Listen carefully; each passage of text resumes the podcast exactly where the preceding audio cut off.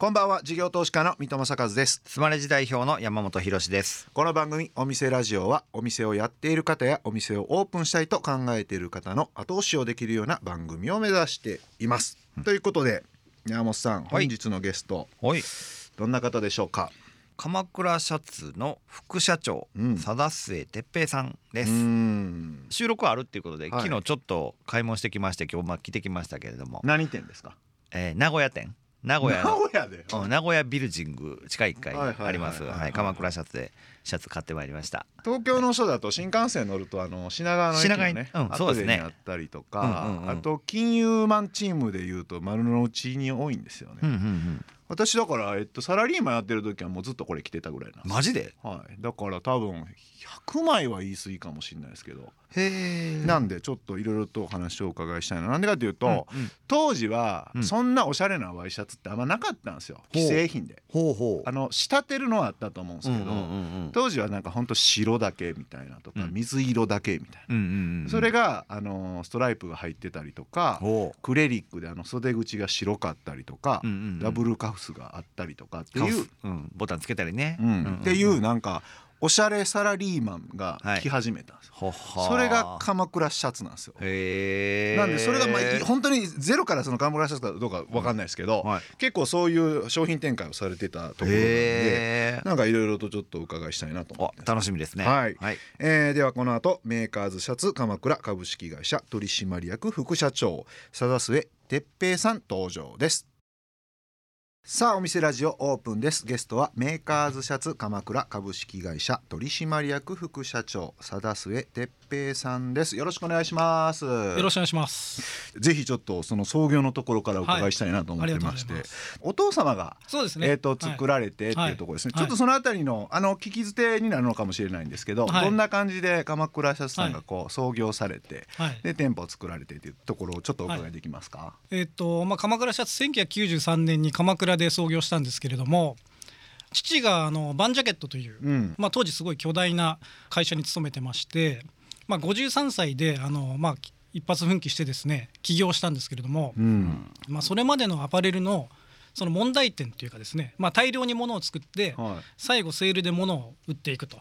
いやそれは安くしてみたいな、ね、安くして売っていくっていう仕組みに限界が多分来るだろうということで、あのまあセールをせずにですね、まあ、プロパーだけで勝負していくというあの価格設定ですね。その価格設定というのは大体、まあえー、1万円出せば2枚買えると。いうコンセプトで最初4900円であの価格設定してアパレルで大体原価率が20%とか、うん、20まあよくても25%ぐらいなんで、うん、まあ、セールをしてもだいぶ儲かると。いう仕組みでですねまあ、大量に物を作り始めてもう倉庫がもう山のようになってて、はいはい、あの私の父の話によると。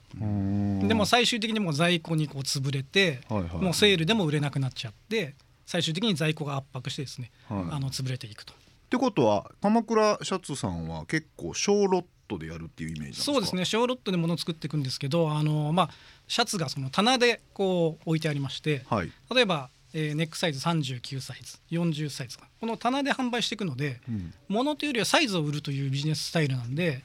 あのまあロットで作るんですけどもその最後の1枚も棚の中に入れば、はい、その1枚は最後消化していくと、はい、売れ残り感が出ないんですよ。棚なんで、うん、まあロットで例えば300枚シャツを作りますよね、はい、で290枚とかになってくるとあのどうしてもセールせざるを得ないと思うんですよね、普通のアパレルだと。我々の場合はあの棚の方にその10枚をこう入れられるんで、うん、ああだそのサイズを買うお客さんはそれを買うみたいな。求めになると、うん、いうことでやればあのセールせずに済むんではないかという仮説をですね、はいはい、まあ、立てて30年これでやってこれたというところです。あデザインとかっていうよりかサイズで買ってたから、うん、そのサイズの人は絶対にいるからってこと？存在しているから、はい、首が40で袖が80何本の人は絶対にその棚で、何人か来てくれたら買ってくれるよねみたいなことですか？その通りです。あ、じゃあそのサイズをベースにしたロットの生産調整とかをしていくってことですか？そのえっとなぜそのワイシャツっていうか、はい、あのそのシャツにこう、うん、手掛けられようとされたんですか？そうですね。あまり季節性がないので、例えばアパレルって例えば春夏でドンって作って、秋冬でボンって作って最後セールで。あの減らしていくっていうビジネスモデルだと思うんですけども、まあ、弊社の場合はシャツなのである程度この季節感がなくても白いシャツは一年中売れるんで、まあ、そういうビジネススタイルにすればおそらくセールせずにあの済むだろうと。なるほど、はい、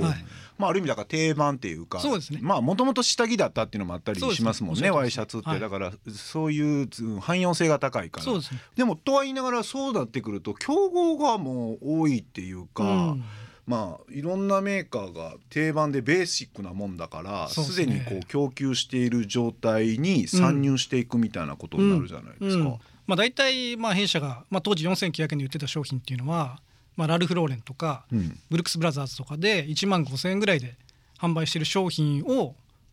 4,900円で販売するというところで、新規参入してたと思うんですね。なぜそんなに3分の1に抑えれるような設定それはですね。あの、まあ、普通のアパレルメーカーっていうのはあの、まあ、問屋さんとかあの商社さんにある意味こう丸投げしてですね商品作りとか工場の手配とかっていうのをお願いするんですけども、はい、まあ、鎌倉シャツの場合はあの工場さんと直接に取引することによって中間のマージンをあの排除するというスタイルでやることによってかつその一般のアパレルが大体20から25%の原価率ですけども、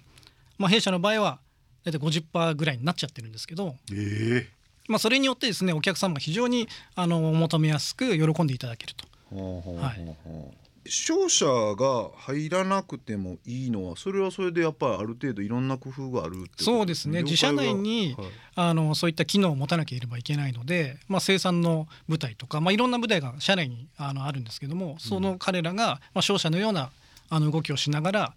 あのお店に適切な商品を供給していくと。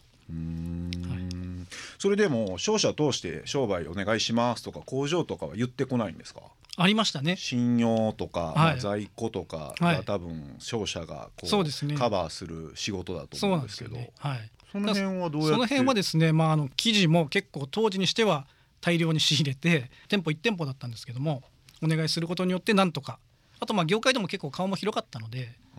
あのまあそういう人脈も利用しながら工場さんを説得していったと。へえなるほどな、はい、あんまりでも同じような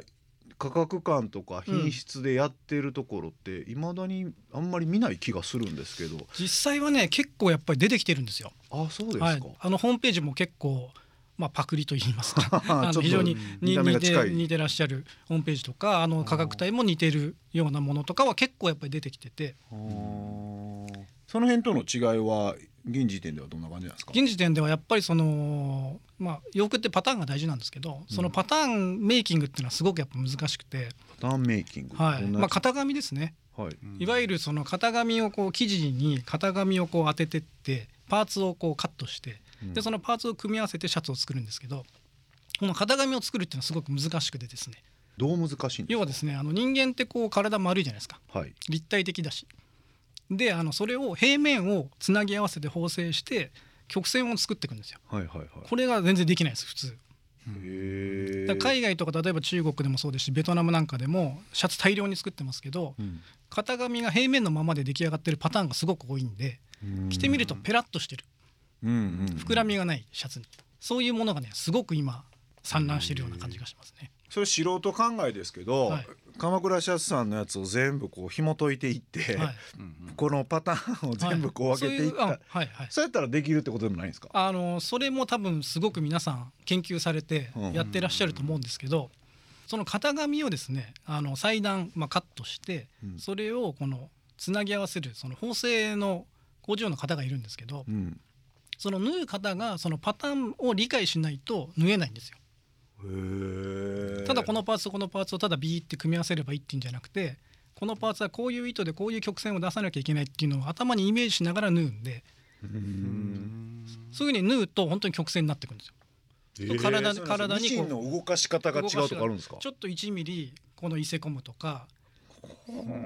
あのやることによって襟がこうキュッとカーブするとか、まあ、そういうのがね細かいとかいっぱいあるんですよ。へえその辺の工場の開拓っていうか、はい、えーと、自社の工場なんですか？それともあのある程度外注というか。もう外注というか協力工場がメインでは4社ぐらいなんですけども。それじゃあ最初からその協力工場今みたいなノウハウっていうか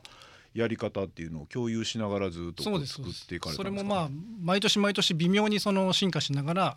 当然ファッションのその傾向も変わってくるんで、うん、まあ本当ミリ単位ですね。本当にちょっと調整しながら毎年毎年アップグレードしつつっていうのはもう工場さんと一緒に取り組むっていうことで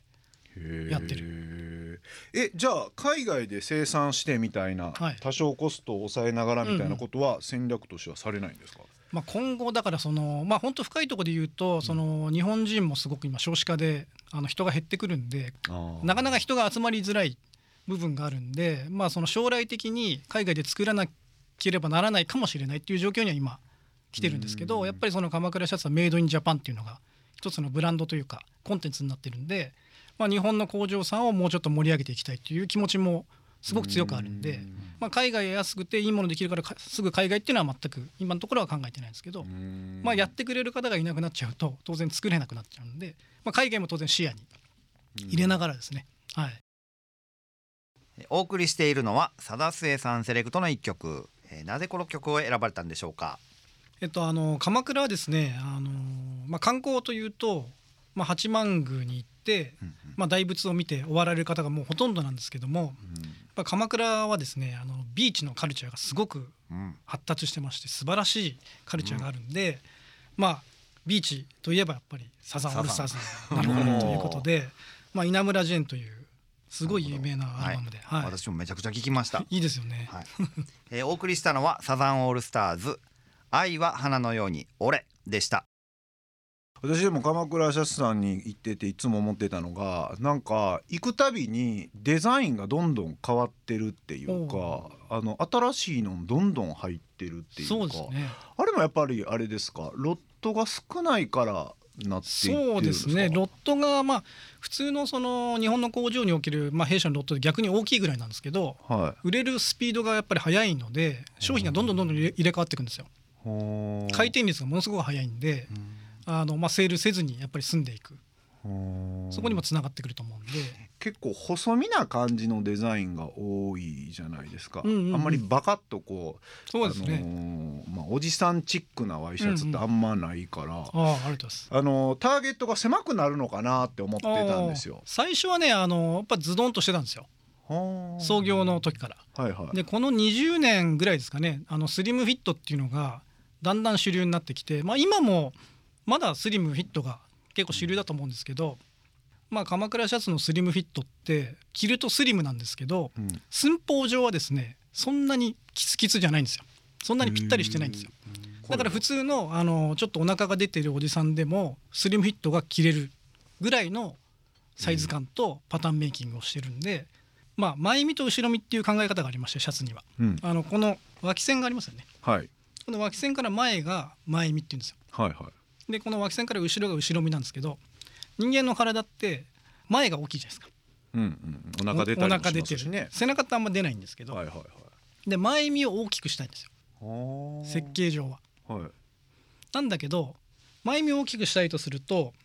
この線が後ろに行っちゃうんですよ。はいはいはい、そうすると袖が後ろ行っちゃうんですよ。はいはいはい。まあ、独特のカーブとかですね、うん、前身と後ろの後ろ身の差寸っていうんですけどそれも微妙にこう調整しながら線がちょっと後ろに行ってんだけど袖は前に振られてるっていう。パターンメイキングと縫製の力でそれを実現してるんで後ろが絞られてて前が少し余裕がある。はで他にもなんかデザイン的にもあのクレリックみたいな。あよくご存知ですね。クレリックを私は勝手にですよ、はい、流行らしたのは鎌倉さんじゃないかなと思ってたぐらい当時私金融機関で働いてたんで、はい、ワイシャツは白かまあなんぼ言ってもちょっと薄いブルーぐらいで、うん、ピンクとかストライプとか着てたら「はい、おいおいお前何調子乗ってんね」みたいな感じだったんですよ。それを俺いきなりクレリックで言ってやってたんですけど えらい上司になんか嫌味言われたんですけど、ね、いやそれでもだからあの鎌倉さんがあったから多分そういうの着てたんだと思うんですけど。結構当時はなんか奇抜までいかないですけど、うん、あんまり丸の内とか六本木でも着てなかった気が周りを見渡すとね、はい、でもその頃から販売されてた感じがしてたんです、ね、結構人気がやっぱりあってあの、まあ、その時ぐらいからあの納体で過ごされるあのクールビズみたいのが出てきまして、うんはいはい、でそのクレリックだとこうネクタイしなくてもなんかなんとなく品よくまとまるだろうみたいなそんな意図もあってクレリックのシャツ当然ネクタイしてもすごくかっこいいんですけど納体にもすごく品よく決まるということで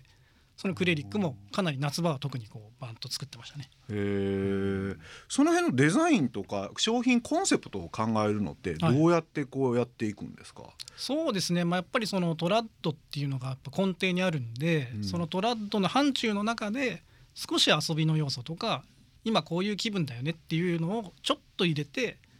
挑戦していくと。トラッドの世界もあのパリコレみたいのがあるんですよ。あそうなんですね、はい、あのフィレンツェイタリアのフィレンツェフローレンスですね。フローレンスのあのピッティ・イマジネ・ウォモっていうんですけどもそこがクラシックの中のまあ、パリコレみたいのがあって、うん、そこに、まあ、あの鎌倉シャツの、まあ、私なんかを中心に行ってましたけどもそこで、まあ、その彼らサプライヤーとかと、まあ、対話したり記事の発注したりとかですね、いろんなことをしながらその情報を得てアウトプットしていくっていうのはやるんですけども、うん、あくまでやっぱりベーシックの範囲内、範囲の中でそのトレンドをちょっとだけ入れるっていう。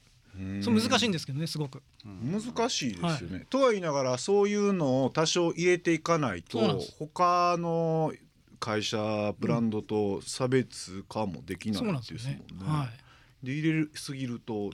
売れなくなるみたいな。か微妙なさじ加減のデザイン性を求められるなっていう感じなんですけどでも店舗行くとなんかおしゃれなやつがずっと並んでるって感じなんですよね。あそうあれば本当にありがたいです。あとはそのサイズのところでやっていきましょうと。それ最初の着想は、えっと、お父様が考えられて、そう最初からそれなんですか？そうです。あの、まあ、SML とかっていうサイズ展開のところもあるんですけどやっぱりその紳士服っていうのはそのネックサイズとこの雪丈がビシッと揃ってるのがまずスタートだっていう。サイズが大事なんだっていうことでサイズビジネスっていうのもあるんですよね。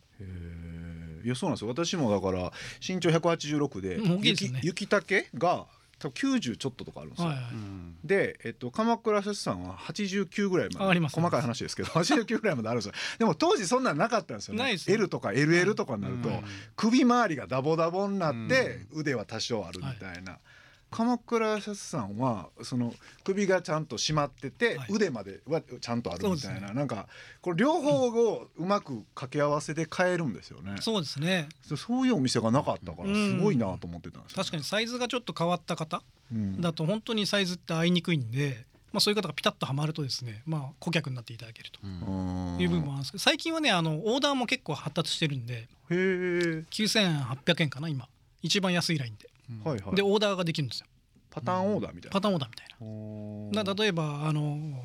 ネックが41で92センチにして生地をこれにして襟をこれにしましょうみたいな感じで楽しくオーダーもできてでお値段も9800円ってい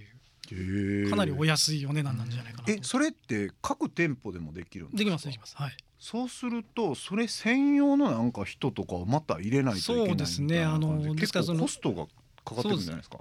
まあ、社内もその教育システムがかなり確立してきてまして、まあ、あの採寸の級を設けてまして3級2級1級と。でみんなあのそこ目指して頑張ってやるんでほぼ全ての社員がそのオーダーのシャツを受注できる状態になってます。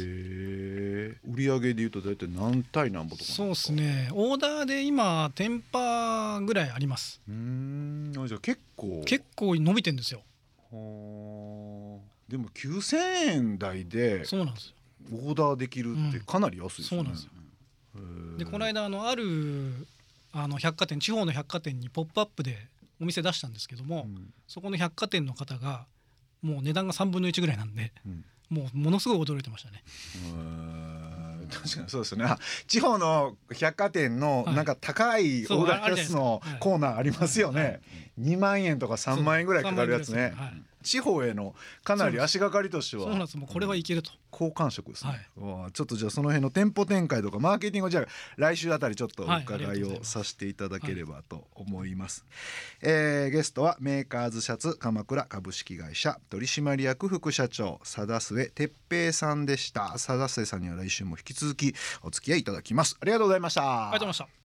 事業投資家の三戸正和とスマルジ代表の山本博でお送りしてきました。お店ラジオそろそろ閉店のお時間です。イエーイ。ありがとうございました来ました。えー、この番組ではお店の方からの PR メッセージが留守番電話という形で届きます。それでは聞いてみましょう、うん、もしもしこちら栃木県宇都宮市にあるエンジェルコーヒーの仁王です。世界各国から取り寄せた60種以上のスペシャリティコーヒーを焙煎したて、引き立て、抽出したてでお客様にご提供するコーヒー専門店です。店舗のみならずオンラインでも購入できます。ホテルや高級レストラン、法人企業様のオリジナルブレンド作成も行っております。焙煎度合いも考慮すると3000万通り以上の中からあなた好みのオリジナルブレンドを作れます。水戸さん、山本さん、お店を開業する際はインスタの DM でご連絡お待ちしております。エンジェルコーヒーでした。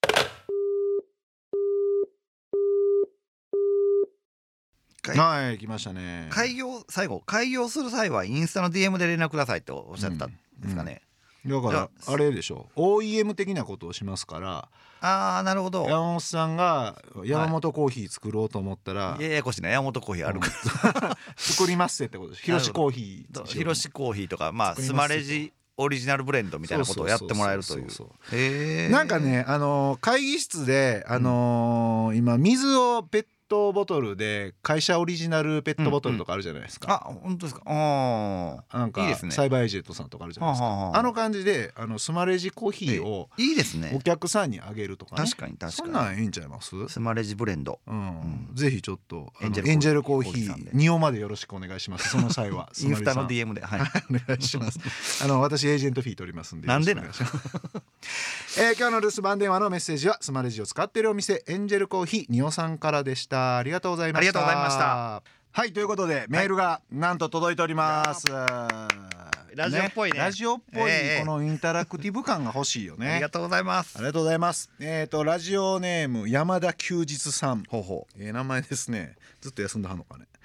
えー、お店ラジオの番組を聞いていていつも思うのは皆さんが本当にお話が上手だなと、うん、自分はアルバイトから10月に店長になって、おめでとう店長が聞いてくれてるのって、うん、お店ラジオのめっちゃ嬉しいですね。一番最初のコンセプトやもんね。最高ですわ。いや嬉しいね、うんうん、で、えー、急に人前で話す機会が増えました。お店長になったから、うん、自分の言いたいことがきちんと人に伝わる話し方のコツなどがあれば、ぜひ教えてください。なるほど。山本さんも、はい、もう大社長ですから、社員に向けてあ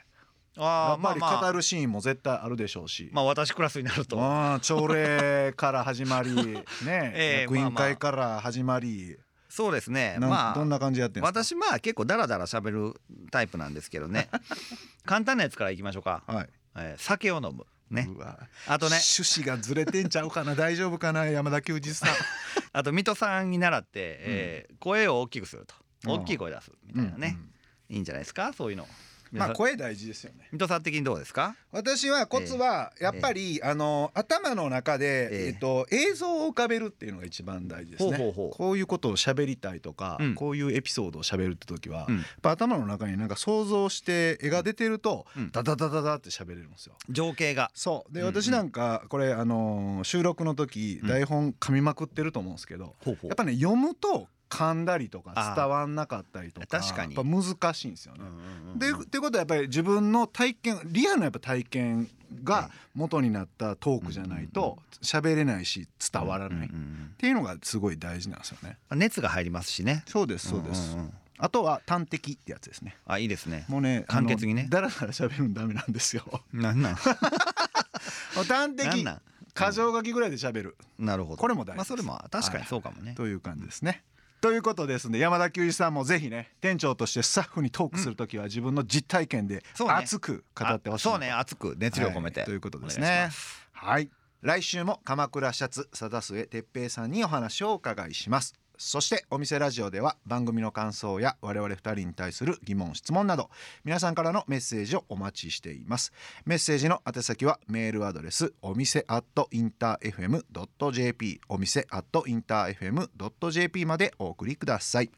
ツイッターハッシュタグお店ラジオでも感想をどしどしお待ちしています。え番組は放送から1週間はラジコのタイムフリーで聞けることはもちろん AuDee や YouTube でも配信中です。え詳しくは放送後記をご覧ください。え他にも音声メディアボイシーでは放送で紹介しきれなかった未公開部分などを配信していますのでそちらもぜひ聞いてください。それではお店じまいにしましょう。ここまでのお相手は三戸政和と山本博でした。お店ラジオまた来週ご来店をお待ちしています